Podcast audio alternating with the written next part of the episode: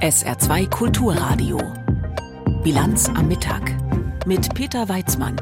Die FDP trifft sich zum Bundesparteitag in Berlin. Gleich unser erstes Thema. Außerdem geht es um die Ausweitung der Missbrauchsermittlungen im Fall Dillinger. Und im Interview der Woche sprechen wir mit Bundesarbeitsminister Hubertus Heil. Herzlich willkommen. Ein modernes, nicht linkes Deutschland hat Parteichef Lindner gestern als Ziel der Arbeit der FDP ausgegeben beim Bundesparteitag in Berlin. Auch sonst gab es wieder einige Abgrenzungen gegen die Koalitionspartner von SPD und Grünen. Belohnt wurde Lindner mit einem ordentlichen Ergebnis von 88 Prozent bei seiner Wiederwahl zum Parteivorsitzenden. Heute Vormittag ist der dreitägige liberale Bundesparteitag in seinen zweiten Tag gestartet. Und was heute ansteht, das haben wir unseren Reporter Ablo Afakama gefragt. Heute geht es darum, wie sich die Partei inhaltlich aufstellt. Dafür gibt es einen Leitantrag, der die Überschrift Ja zum Wohlstand. Da ist viel die Rede von klassischen FDP-Positionen, nichts, was wirklich überrascht. Also Deutschland soll Bundesdigitalrepublik werden, quasi alles soll online gehen. Ein Nein zu Steuererhöhungen und die FDP will weiter Forschung bei der Atomkraft fördern. Spannend wird es dann bei den Änderungsanträgen. Da fordern einige FDP-Politiker, dass es keine Genderpflicht geben darf. Andere wollen nochmal Änderungen beim Aus für Heizungen mit längeren Fristen was die Grünen ärgern dürfte. Und auch um den öffentlichen Rundfunk geht es, zum Beispiel mit der Forderung quasi das ZDF und das Erste zusammenzulegen. Ja, für die Mitkoalitionäre von SPD und Grünen verheißt dieser FDP-Parteitag für die kommenden Wochen also weiter regierungsinterne Kritik an so manchem Lieblingsprojekt und an der Bereitschaft, weiterhin viel mehr Geld auszugeben, als reinkommt. Und so dürfte sich mancher Anhänger von SPD und Grünen fragen, ob man diese FDP wirklich braucht vom FDP-Bundesparteitag unser Korrespondent Alfred Schmidt mit seiner Meinung dazu. Na klar, die FDP wird gebraucht. Wer sonst schafft so elegant den Spagat, ein Gesetz gleichzeitig zu billigen und zu kritisieren, wie es Parteichef Lindner gerade beim Streit ums Heizungsgesetz schafft? Wer sonst bringt es fertig, fünfmal in Folge eine Schlappe einzufahren bei Wahlen auf Landesebene und dennoch ein riesiges Selbstbewusstsein auszustrahlen, fast schon wie Hollywood-Stars in Filmen über Aktien und Börsengewinne. Ganz im Ernst, die FDP wird gebraucht, weil die anderen Parteien sich oft darauf verlassen, dass sie für Ausgleich sorgt. Die Liberalen sind gesellschaftspolitisch nicht so konservativ wie CDU und CSU und sie sind etwa klimapolitisch nicht so hart wie die Grünen. Damit kann man Mehrheiten organisieren. Zwei Beispiele. Erst mit den Liberalen wurde der umstrittene Paragraph 219a abgeschafft, was nun mehr Informationen zu Abtreibungen ermöglicht. Und nur wegen der FDP bekommt nun auch eine Reihe von Autobahnstrecken Vorrang beim Ausbau, was bei genauem Hinsehen durchaus sinnvoll ist, vor allem wenn man keine Lkw-Staus in Kauf nehmen will, die sind nämlich auch nicht so toll fürs Klima. Kurzum, ja, die FDP wird gebraucht und besonders für Koalitionen auch weil ihre Koalitionspartner dann immer schön hart argumentieren können, im sicheren Wissen, dass die FDP schon für Ausgleich sorgt. Dumm nur, dass die Wählerschaft das dann nicht unbedingt belohnt und die FDP dadurch im Lauf der Jahre auch gerne mal aus Parlamenten oder Regierungen rausfliegt. Am Ende ist es so, wer gebraucht wird oder nicht, entscheidet sich jedes Mal neu an der Wahlurne. Ein Kommentar von Alfred Schmidt vom FDP-Bundesparteitag. Die Fälle sexuellen Missbrauchs im Zusammenhang mit dem Priester Edmund Dillinger aus Friedrichsthal ziehen fast täglich weitere Kreise. Er war ja nicht nur wegen mutmaßlichen sexuellen Missbrauchs an Jugendlichen mehrfach aktenkundig, sondern soll auch über 700 Aufnahmen mit zum Teil kinderpornografischen Inhalten besessen haben. Gestern ist nun bekannt geworden, dass die Staatsanwaltschaft Mainz jetzt gegen seinen Neffen ermittelt. Unser Reporter Oliver Buchholz verfolgt den Fall für uns und ich habe kurz vor der Sendung mit ihm gesprochen. Oliver, der Neffe, der hat ja den Fall erst ins Rollen gebracht. Warum wird jetzt gegen ihn ermittelt? Dafür müssen wir quasi an den Anfang der Berichterstattung zurückgehen. Bei der Rheinzeitung, da hat der Neffe gesagt, ja, nach dem Tod seines Onkels, das war im November 2022, äh, sichtet er nun diese Bilder, die er gefunden hat, über 700 Aufnahmen. Du hast es gesagt.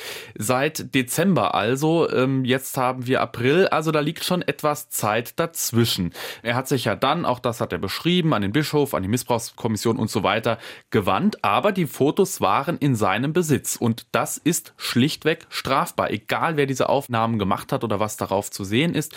Der Besitz von kinderpornografischem Material ist strafbar und in diesem Besitz ist der Neffe ja offenkundig gewesen und hat ja auch kein Hehl daraus gemacht und in dem Moment, wo so ein ja naheliegender Verdacht dann auch besteht, über den wir und andere berichtet haben, muss die Staatsanwaltschaft also tätig werden.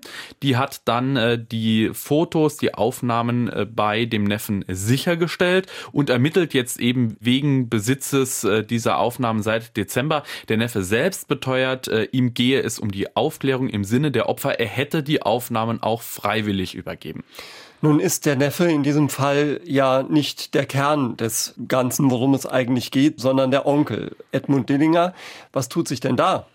Genau, also da hat man schon das Gefühl, wollen jetzt alle möglichst schnell aufklären. Das Bistum etwa hat ja den Verwaltungschef daran gesetzt, der soll jetzt mal schauen, was da noch alles so äh, zu finden ist. Auch die unabhängige Aufarbeitungskommission hat jetzt nochmal einen Sonderermittler ernannt, der das möglichst unabhängig machen soll. Das ist ein äh, ehemaliger Generalstaatsanwalt aus Koblenz und die Staatsanwaltschaft selbst kann jetzt ja eben mehr tätig werden, weil sie eben im Besitz dieser Fotos ist und die prüfen jetzt, ob es Hinweise darauf gibt, dass es vielleicht dann doch noch nicht verjährte Taten gibt und vielleicht noch lebende Täter vielleicht auf diesen Fotos zu finden sind.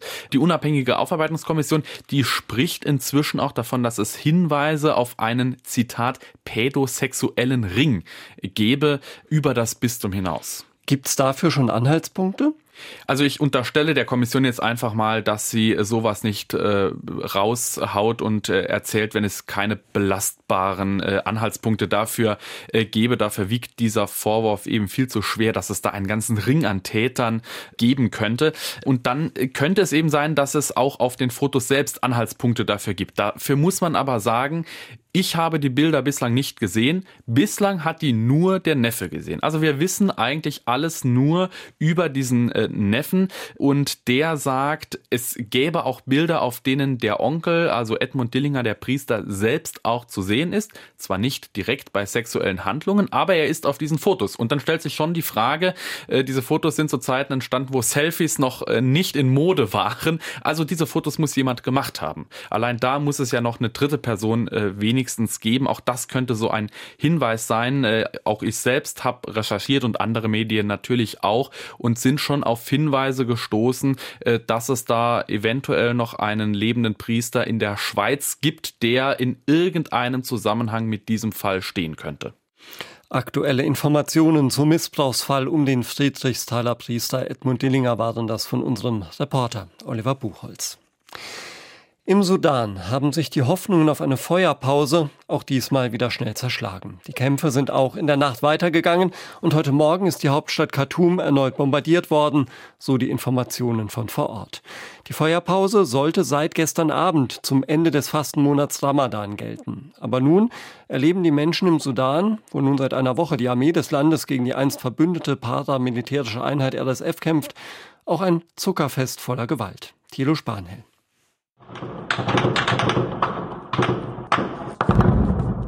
Schüsse und die Einschläge von Raketen sind vor allem in der sudanesischen Hauptstadt Khartoum zum Alltag geworden.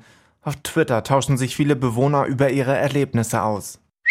Es ist kurz vor 6 Uhr in der Früh. Der Gesang zum Aid-Gebet wird immer wieder unterbrochen vom dumpfen Takt der Bomben und Schüsse.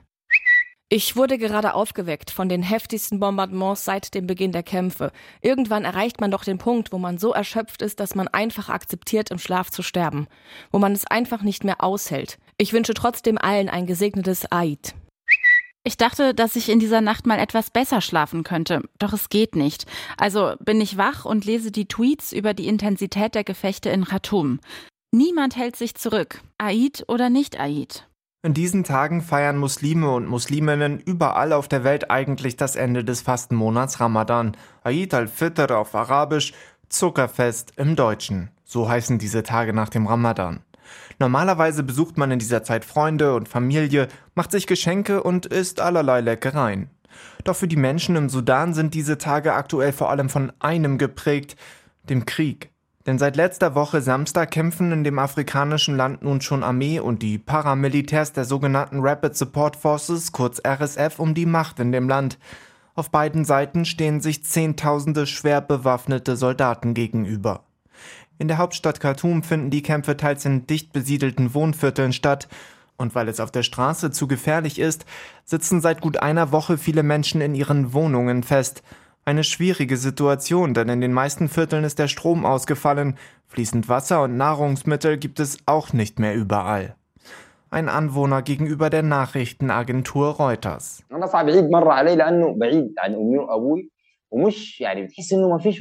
Es ist wirklich ein schwieriges Zuckerfest für mich, denn ich bin von meiner Familie getrennt. Eigentlich leben sie gar nicht weit entfernt, nur 80 Kilometer. Ich fühle mich machtlos wie in Fesseln gelegt.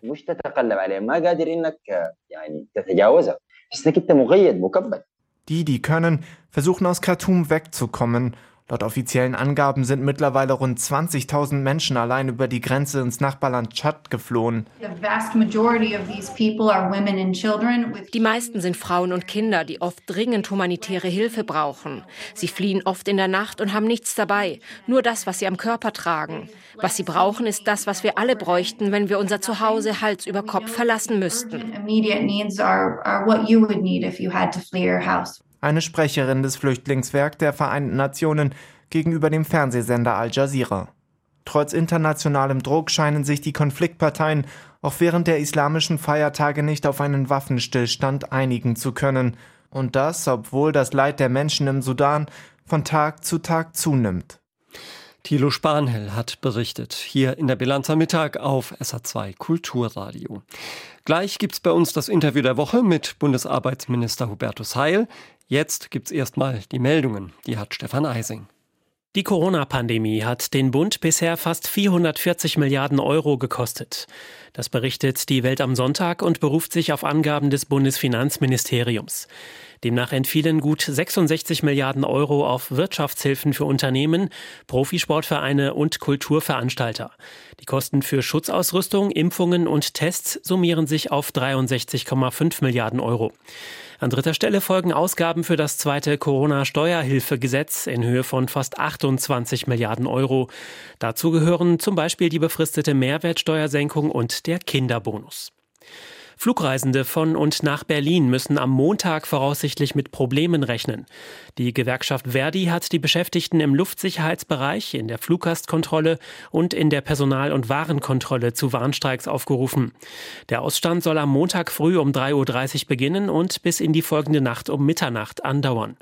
Inwieweit sich dies auf die Verbindungen von und nach Saarbrücken auswirken wird, ist noch unklar. Rund um das ukrainische Atomkraftwerk Saporischia kommt es immer wieder zu Kämpfen. Deshalb warnt die internationale Atomenergiebehörde IAEA e vor einem Nuklearunfall. Nach Angaben von IAEA-Experten vor Ort hat es in den vergangenen Tagen mehrere Explosionen in der Nähe des Kraftwerks gegeben. Der Direktor der Behörde, Grossi, sagte, er sei zutiefst besorgt. Er wolle mit Russen und Ukrainern weiter verhandeln, um das AKW Saporischia vor Angriffen zu schützen. Aus Sicherheitsgründen sind die Reaktoren bereits heruntergefahren. Bei einem Treffer ist ein nuklearer Unfall trotzdem nicht ausgeschlossen. In den USA haben ungewollt Schwangere weiterhin Zugang zur Abtreibungspille Mifepriston. Der oberste Gerichtshof in Washington hat entschieden, Urteile der unteren Instanzen bis zum Ende des Berufungsverfahrens auszusetzen. Gleichzeitig hat das Gericht angeordnet, dass das Medikament erhältlich sein muss, solange der Rechtsstreit um die Pille anhält. Vor zwei Wochen hatte ein Bundesrichter in Texas den Verkauf der Abtreibungspille Mifepriston verboten. Die Regierung von Präsident Biden sieht darin einen Versuch, das Recht auf Abtreibung weiter einzuschränken und hat geklagt. SR2 Kulturradio. Bilanz am Mittag. Das Interview der Woche. Zumindest was den Output an Gesetzen anging, war diese Woche ein wenig die Woche von Bundesarbeitsminister Hubertus Heil. Er hat eine neue oder besser gesagt präzisierte Regelung zur Arbeitszeiterfassung vorgelegt und der Bundestag hat einen Gesetzentwurf debattiert, der den Druck auf Arbeitgeber erhöhen soll, Menschen mit Behinderung einzustellen. Über beide Themen hat unser Kollege Jim Bob Nikschas aus dem ARD Hauptstadtstudio mit dem SPD-Minister gesprochen. Herr Heil, vor kurzem haben Sie schon gesagt, Sie erwarten, dass der Mindestlohn deutlich steigen wird ab Januar und haben sich damit doch viel Kritik eingehandelt, weil es hieß, das macht doch eigentlich die Mindestlohnkommission. Und warum schreibt der Minister der jetzt denn schon vor, dass der Mindestlohn steigen soll? Waren Sie dazu vorschnell? Nein, ähm, wichtig war, dass der Mindestlohn angehoben wurde. Das haben wir gesetzgeberisch gemacht auf 12 Euro und das ist keine willkürliche Zahl, weil das ungefähr der Durchschnitt ist oder der Schnitt, der notwendig ist, um armutsfesten Mindestlohn äh, zu haben, 60 Prozent des mittleren Einkommens, das ist der europäische Maßstab. Ich habe nur darauf hingewiesen, dass der Mindestlohn sich natürlich weiterentwickeln wird. Und ich habe in dem Interview auch deutlich gemacht, das ist jetzt wieder Aufgabe der Mindestlohnkommission. Die wird mir im Sommer einen Vorschlag machen. Und dann hat mich eine große Zeitung gefragt, womit ich rechne. Ich habe gesagt, das ist Aufgabe der Mindestlohnkommission. Ich nenne keine konkrete Erhöhungszahl, aber ich rechne schon mit deutlichen Steigerungen. Denn in der Regel werden Tarifabschlüsse mit berücksichtigt. Und wir haben jetzt ganz ordentliche Tarifabschlüsse. Und deshalb wird sich das auch zum 1. Januar niederschlagen. Das heißt, die Botschaft ist, der Mindestlohn wird sich weiterentwickeln. Die Aufregung darum einiger, die fand ich ein bisschen komisch, aber mir ist aufgefallen, das sind auch diejenigen, die in der Regel schon gegen die Einführung des Mindestlohns waren. Also insofern muss man das gelassen sehen. Wichtig ist für die Beschäftigten, dass da Menschen von profitieren, von der Mindestlohnerhöhung. Im letzten Jahr haben 6,5 Millionen Menschen profitiert, vor allen Dingen Frauen, die in wichtigen und harten Berufen arbeiten. Und deshalb ist es wichtig, dass der Mindestlohn sich auch immer Schritt für Schritt über die Mindestlohnkommission weiterentwickelt. Ein weiteres Aufregerthema auch in Ihrer Koalition könnte eventuell das Thema Arbeitszeiterfassung werden. Sie arbeiten ja zurzeit an einem Gesetz, um diese EU-Vorgabe umzusetzen und wollen, dass die Arbeitgeber künftig am besten jeden Tag digital erfassen, von wann bis wann die Angestellten denn arbeiten. Wie genau soll das denn in der Praxis funktionieren? Geben Sie uns da mal schon mal einen Einblick. Also erstens ist es nicht nur eine EU-Vorgabe, sondern es ist ein Urteil des Bundesarbeitsgerichts aus dem Dezember. Und ähm, das Gericht hat gesagt, und deshalb ist es notwendig, da jetzt auch Klarheit zu schaffen, dass seit dem Urteil übrigens gilt, dass Arbeitszeiten verlässlich und transparent erfasst werden sollen. Die Art und Weise, wie das passieren soll, die soll flexibel gehandhabt werden. Das heißt, in der Realität des Lebens wird das Stück für Stück wahrscheinlich digital passieren. Das soll auch der Regelfall sein. Aber wir werden Unternehmen, auch kleineren vor allen Dingen, die Möglichkeit geben, sich umzustellen. Und wir werden, Stichwort Sozialpartnerschaft, auch die Möglichkeit schaffen, dass über Tarifverträge geklärt werden kann, wie das stattfinden kann im Einzelnen. Das können Sozialpartner miteinander machen. Und auch Vertrauensarbeitszeiten sind weiterhin möglich. Man kann nur nicht alles zur Vertrauensarbeitszeit erklären. Warum ist es wichtig, dass das verlässlich passiert? Es geht zum einen darum, dass Beschäftigte nicht um ihren Lohn geprellt werden. Dafür sind Arbeitszeiten ein wichtiger Indikator. Und es geht auch um den Arbeitsschutz, denn irgendwann muss ja auch mal Feierabend sein. Denn die Menschen, dafür gibt es Arbeitsschutzgesetz und das Arbeitszeitgesetz gehört dazu, sollen nicht rund um die Uhr verfügbar sein. Also, wir setzen das pragmatisch um und darum geht es mir. Nach dem Urteil des Erfurter Arbeitsgerichts, Bundesarbeitsgerichts, haben viele Unternehmen gesagt und Beschäftigte, okay, das gilt jetzt sofort, was sollen wir tun? Und mit diesem Gesetz schaffen wir jetzt wirklich Klarheit. Das stimmen wir gerade in der Bundesregierung ab. Und was sagen Sie dazu, dass jetzt schon vom Koalitionspartner FDP die erste Kritik kommt, die eben genau auf die Vertrauensarbeit äh, zielt, sage ich mal, die Sie angesprochen haben? Ich finde, das gehört zu einer Demokratie, auch in der Koalition, dass man sich, wenn man im Ziel einig ist, über die Wege auch unterhält und auch diskutiert. Das sehe ich sehr, sehr gelassen. Wir haben sehr, sehr gründlich gearbeitet. Wir haben mit Gewerkschaften und Arbeitgebern gesprochen, bevor wir diesen Vorschlag gemacht haben. Er muss Rechtssicherheit sein.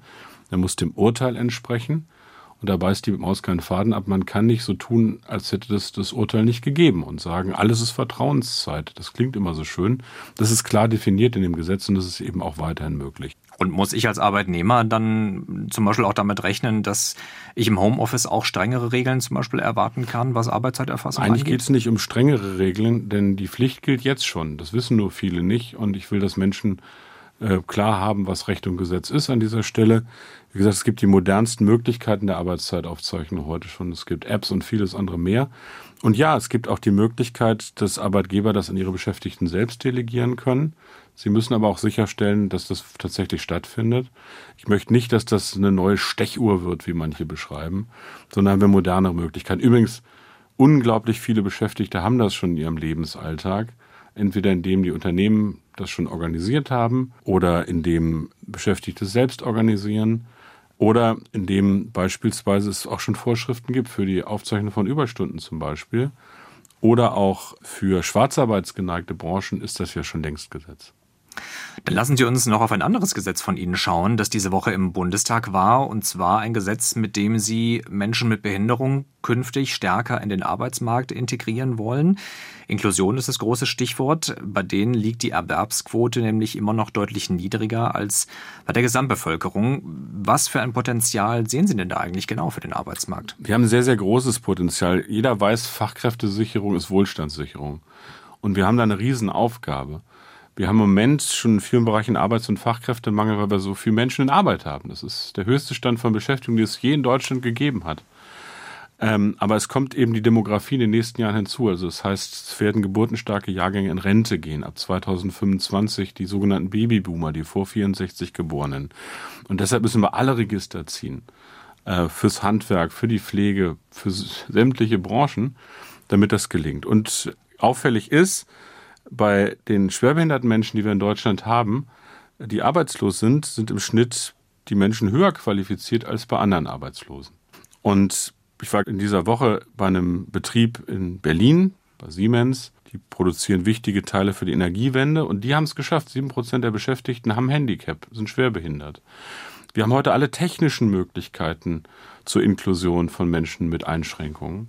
Das heißt, es ist nicht nur eine Frage der gerechten Teilhabe am Arbeitsmarkt, sondern es ist eine Frage der wirtschaftlichen Vernunft. Und deshalb haben wir ein Gesetz auf den Weg gebracht für einen inklusiven Arbeitsmarkt, was zum einen Unternehmen hilft, aber auch Beschäftigten in Arbeit zu kommen. Im Einzelnen geht es darum, dass wir Unternehmen stärker aufklären und aus einer Stelle beraten, welche Fördermöglichkeiten es gibt für die Einrichtung von inklusiven Arbeitsplätzen, aber auch für die Förderung über das sogenannte Budget für Arbeit, um Menschen in den ersten Arbeitsmarkt zu bringen.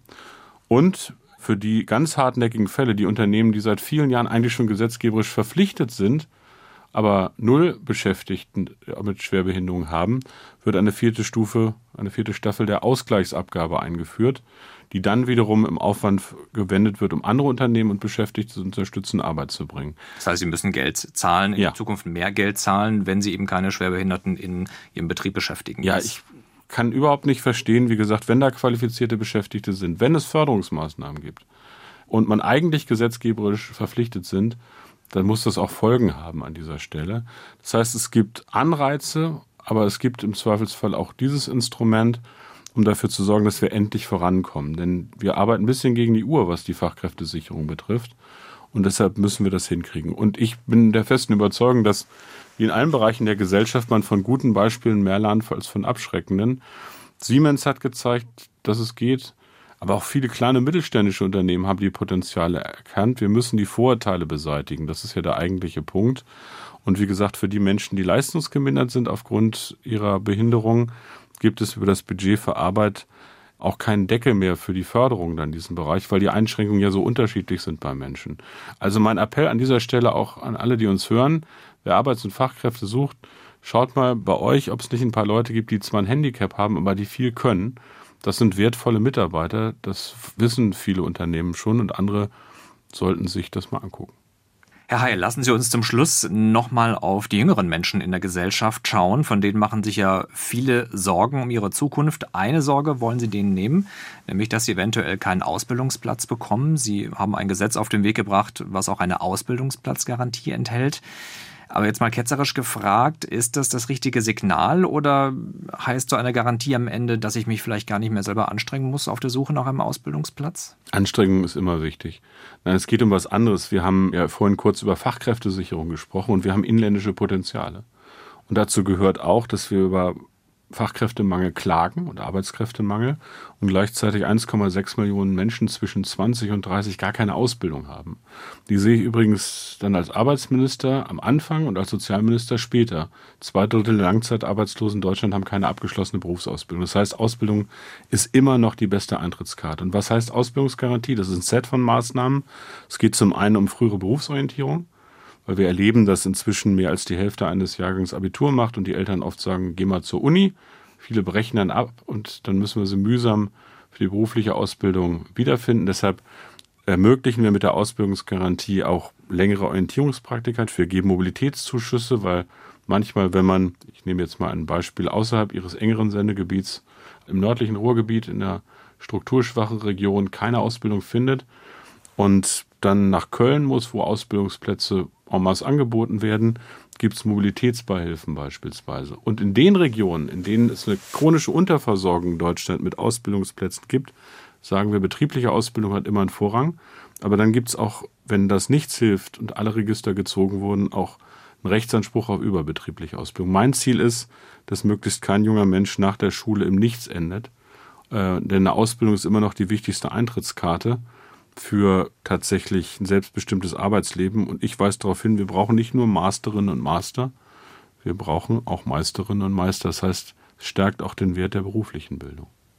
Eine weitere Sorge der jungen Menschen ist auch das Thema Klimaschutz. Die sogenannte letzte Generation hat hier in Berlin in den nächsten Tagen auch wieder große Protestaktionen angekündigt, will am besten den Straßenverkehr in der Stadt weitgehend lahmlegen aus ihrer Sicht. Haben Sie Verständnis für diese Art von Protest, die wir jetzt hier nochmal erleben? Nein, für diese Art von Protest habe ich überhaupt kein Verständnis. Ich habe volles Verständnis für all diejenigen, die sich engagieren. Und das sind ja immer noch die meisten mit anderen Mitteln. Ich denke mal an die Bewegung Fridays for Future, die wirklich viele wachgerüttelt hat.